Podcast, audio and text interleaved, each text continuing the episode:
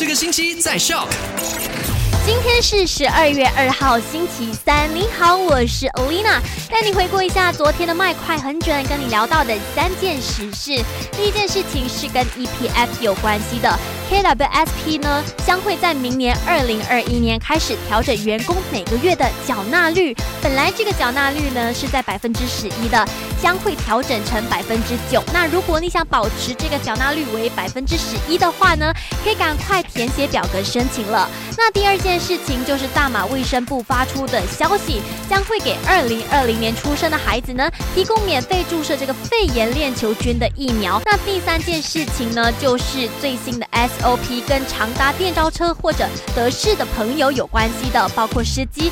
那这个 SOP 呢，主要就是你如果乘搭交通工具，就必须扫描 My Sedatra。第二就是如果司机有不舒服的话，就要立刻停止服务。第三点就是每一位乘客下车以后都要依据路况的安全情况呢，为你的汽车进行消毒。那如果想了解更详情的这些资讯呢，可以去到 SYOK Show App 上面呢，就有更详细的文章让你阅读。